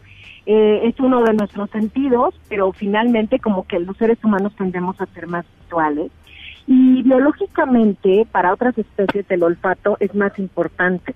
Entonces quería platicarles un poquito acerca del olfato como una forma de comunicación en el mundo animal, ¿no? Entonces, lo primero que les iba a decir, bueno, y después también vamos a ver que cómo impacta el olfato en nuestra vida y algunas investigaciones interesantes para cerrar. Pero vamos a platicar un poquito, por ejemplo, acerca de cómo el olfato ayuda a que tanto insectos como mamíferos, por ejemplo, encuentren una pareja en el mundo animal. Eh, resulta que una de las formas para que esto suceda es mediante la liberación de unas sustancias llamadas feromonas. A lo mejor nuestro auditorio en algún punto habrá escuchado hablar de estas, eh, de estas sustancias químicas que son liberadas por glándulas que tenemos pues los seres humanos en distintas partes del cuerpo, pero depende del animal en donde se encuentre. Y lo que pasa es que como justamente están relacionadas con la detección de una pareja potencial, a veces hasta nos venden en locioncitas y perfumitos, ¿no? Diciendo que esta loción tiene feromonas y que entonces, bueno, pues te va a servir para el 14 de febrero y para hacerte de un novio o de una novia, ¿no? Eh, pero en realidad, en el mundo animal, sí que, que funcionan, sí que funcionan exactamente para esto y para los insectos son fundamentales, por ejemplo. La liberación de en la noche, por ejemplo, de, de una feromona para la atracción sexual de una polilla hembra, hace que los machos que están en la redonda rápidamente lleguen hasta ella cuando por la noche y siendo pequeños y demás, pues muy fácilmente se perderían. Ahora, ¿por qué es importante lanzar mensajes de alerta a través del olfato y no lanzarlos de otra manera, por ejemplo, a gritos? Pensemos en un depredador. Entonces, en un depredador y, están los antílopes, por ejemplo, eh, que también liberan feromonas, en este caso de alerta, eh, y ven a un depredador a lo lejos, el que descubre el depredador, si quiere alertar a su manada, pues podría hacerlo pegando de, de, alaridos, ¿no? Este, algún tipo de chillido, algún tipo de sonido. Pero si haces eso, atrae hacia ti la atención del depredador. Entonces puede que salves a la manada, pero a ti no te conviene, ¿no? Puedes tener una acción altruista hacia tu especie, pero pues posiblemente tú vas a ser el que destaque y entonces vas a ser el que pueda ser atacado. Por lo tanto, se liberan estas sustancias odoríferas que vuelan rápidamente por el ambiente que son perfectamente detectadas como feromonas de alerta y que tienen además la potencialidad de que otras especies no las van a detectar. La feromona solo la detecta tu especie. Si la hace un ser humano, solo la detecta un ser humano. Si la hace un tipo de insecto, solo la detecta ese tipo de insecto. Entonces es una comunicación, digamos, eh, cifrada, ¿no? Es una comunicación perfecta unilateral e inequívoca para que los animales puedan comunicarse. Pero yo te dije que también les iba a contar pues el olfato ahorita, cómo lo estamos aprovechando en estudios de conducta de seres humanos, ¿no? De etología urbana. Hay un instituto en Viena que justamente trabaja con feromonas todo el tiempo y se encarga de analizar pues cómo las usamos en nuestra vida cotidiana. A veces no te das cuenta de que las estás eh, olfateando, pero en realidad nosotros sí sabemos que algo está sucediendo en el órgano bomero nasal, que es el área del cerebro que cuando detecta las feromonas se enciende, digamos, ¿no? Eh, pero también sabemos que otra parte, no de feromonas, pero sí de olfacción, está muy relacionada con la aparición de Alzheimer y de Parkinson. Ah, Entonces, fíjate que una manera ahorita en la que los científicos están tratando de, ayudar a las personas décadas antes de que sepamos que van a padecer o Alzheimer o Parkinson, es haciendo pruebas de olfacción. Porque resulta que la anosmia, que es la pérdida de la capacidad de olfato, está muy relacionada con la memoria, Rocío. Entonces, mira, pensemos así, muchas veces uno llega a un lugar y huele algo y dices, ay, esto huele a mi infancia, esto huele a la cocina de mi abuelita, te trae una memoria. Y entonces hay partes del cerebro que están muy relacionadas entre la memoria y la olfacción. Entonces, antes de que tú sepas que a lo mejor vas a padecer una enfermedad, lo que empiezas a perder es el olfato. Entonces, ahorita se están haciendo de repente pruebas en ciertos hospitales y ahorita son ensayos clínicos, pero ya están, incluso en la UNAM se han hecho, en el Museo Universo hace un par de años se hacían también para, para tener voluntarios y poder averiguar acerca de esto y que todos nos sumáramos a, la ciencia ciudadana. Y entonces tú tienes que olfatear una serie de aromas conocidos, chocolate, canela, vainilla, café, y tienes que decir que oliste. Y resulta que la gente que tiene muy mala memoria y que ya empieza a degradar sus capacidades cognitivas, no va a poder relacionar lo que acaba de olfatear, igual que una persona que no va a padecer algo de esto.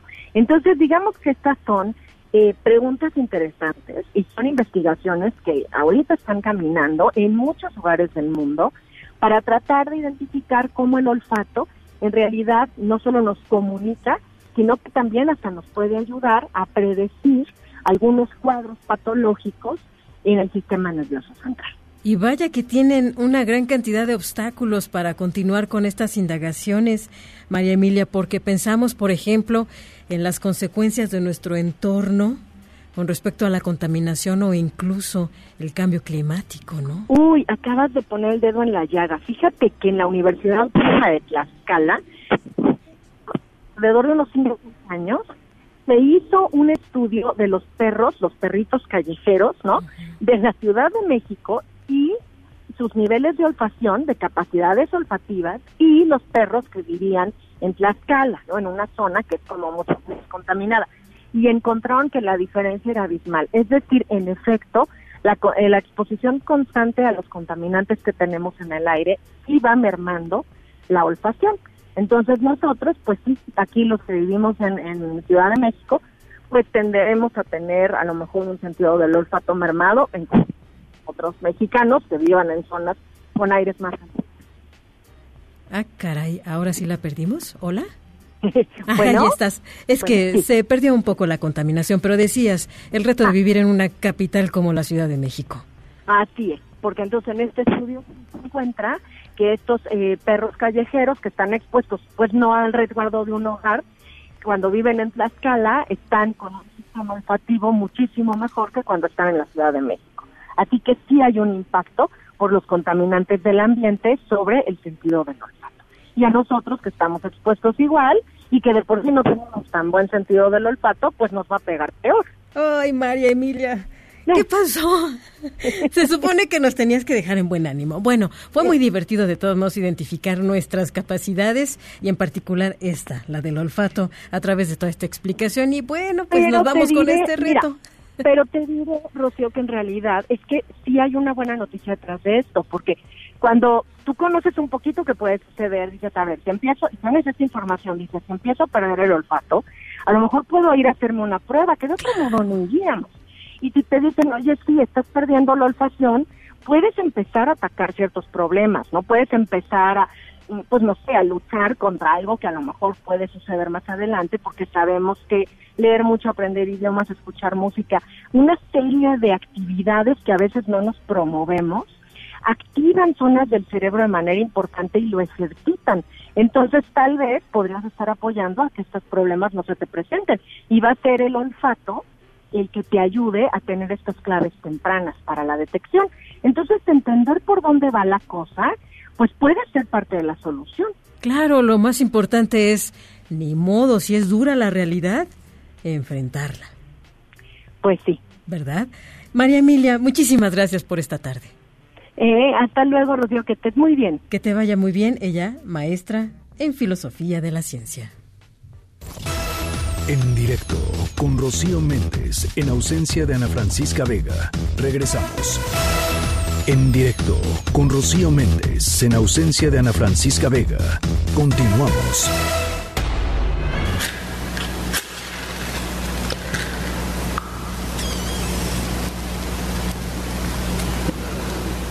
Todo comenzó en un funeral al este de Alemania. Los asistentes a esta ceremonia fúnebre hoy terminaron consumiendo droga de manera involuntaria, ¿eh? Después de que por error les sirvieron un pastel con hachís, un derivado de la marihuana. La policía de Rostock destacó que después de un entierro en Witthagen, la gente fue a un restaurante por café y pastel. Después, prácticamente estas 13 personas, tras haber consumido su refrigerio, empezaron a sentir mareos. En realidad no hubo como buenas experiencias de acuerdo a los reportes de la información. Más bien hubo muy malas experiencias y requirieron de atención médica. De hecho, esto obligó a la policía a abrir una investigación y lo primero que se reveló es que la empleada del restaurante que estaba a cargo de la pastelería pidió a su hija de 18 años que hiciera el batido. La joven tomó un pastel equivocado, creo que estaba vinculado con los gustos de la muchacha y finalmente esta niña está ahora bajo investigación. Sí, estas circunstancias también pasan.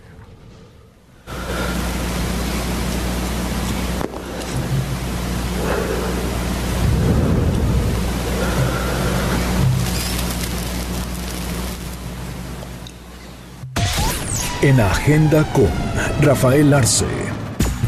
Es fin de semana lo que tenemos enfrente, pero también hay muchas citas, ¿no? Rafa, ¿cómo estás? ¿Cómo te va, Rocío? Con el gusto de saludarte. ¿Todo bien? Así es. Todo bien. Qué bueno, Rocío, tenerte por acá. ¿Cómo está? Buenas tardes, buenas noches a quienes nos escuchan y a quienes eh, nos ven. Gracias por estar ahí. Pues bueno, eh, fin de semana, eh, Rocío, fin de semana festivo, fin de semana de tradiciones, de costumbres pues muy mexicanas, día, día de muertos, día de todos los santos y demás. Pues bueno, mira, hay una agenda ahí muy rica en cuanto a lo que eh, nuestros amigos que nos escuchan aquí en la Ciudad de México, pero también quienes no y se quieran dar una vuelta por acá. Bienvenidos. Bienvenidos, por supuesto, siempre bienvenidos a esta maravillosa Ciudad de México. Está hermosa la capital de la República. hermosa. Vengan, por favor. Eh, adornada con flor de cempasúchil. Y hay para todos los precios. Y hay para todos los precios y todos los gustos. Mira, pa- eh, desde el jueves 30 de octubre y hasta el lunes 3 de noviembre, es decir, hasta el domingo, se realizará el recorrido celebrando la eternidad, nada más y nada menos que, ¿por dónde, Rocío? Por el bosque de Chapultepec. Ay. ¿No? Y va- ay, ay, ay, ay, nanita. Dicen que espantan. ¿No? Bueno. Dicen que espantan por ahí. Eh, ahí están eh, los pinos. Y bueno, ¿quiénes espantarán? Ahí saque usted sus conclusiones, ¿no? Todavía están esos estertores por Esos ahí. estertores, exactamente. Bueno, por supuesto también está la mega ofrenda, Rocío, que hoy eh, el, el presidente Andrés Manuel López Obrador y la jefa de gobierno Claudia Sheinbaum inauguraron la mega ofrenda ahí en el Zócalo. Esta estará eh, hasta el 10 hasta el 10 de noviembre. Todo esto es gratuito, ¿eh? Como bien lo, lo, lo comentaste tú, hay para todos los gustos. Llegan en el metro. Exactamente, no hay Cinco ningún pesos. problema. La, la famosísima, no hay que dejarla fuera, la famosísima mega ofrenda de la UNAM. Es la más tradicional y la más es. buscada y generalmente muy creativa. Así es, exactamente. ¿Recuerdas cuando la colocaban en, en las islas, Rocío? Sí, pero bueno. Pero por X o por Y. en algunas fiestas Eh, em, Innombrables en eh, estos momentos. Exactamente, pues ahora en la Plaza de Santo Domingo y en la Plaza 23 de Mayo. Pues, ¿qué más queremos? Ahí en el centro histórico, eh, hermoso centro histórico de la Ciudad de Y México. es muy Ahí- bonita esa plaza. muy cierto. bonita ahí frente a la Secretaría de Educación Pública y demás. Y pues bueno, por supuesto, eh, ahí están las actividades que nosotros les recomendamos. Mañana, por supuesto, el desfile de las calaveras por Paseo de la Reforma iniciará en la famosa... Eh, eh, eh, este este monumento que colocó ahí Felipe Calderón que le llaman la suavicrema pero que es este precisamente para recordar estela de luz. la estela de luz muchas gracias Rocío y bueno suavicrema la fue más claro. le dicen, ¿no? le dicen la estela de luz y por supuesto estamos al pendiente el próximo lunes, Rocío, se dan a conocer los resultados de la, de la encuesta de niños y adolescentes. Aquí entrevistamos a un consejero electoral del Instituto precisamente electoral. Ya el lunes se dan a conocer estos resultados. Estamos al pendiente de esto y de muchas otras cosas más, Rocío. Pues muchas gracias, Rafa. No, a ti. Por las propuestas suenan muy interesantes. Les dejamos con algo también fundamental. El planteamiento de Gaby Vargas y después charros contra gangsters. Quédense aquí en el 102.5 de FM. Gracias. MBS Radio presentó En directo, en directo, con Ana Francisca Vega, por MBS Noticias.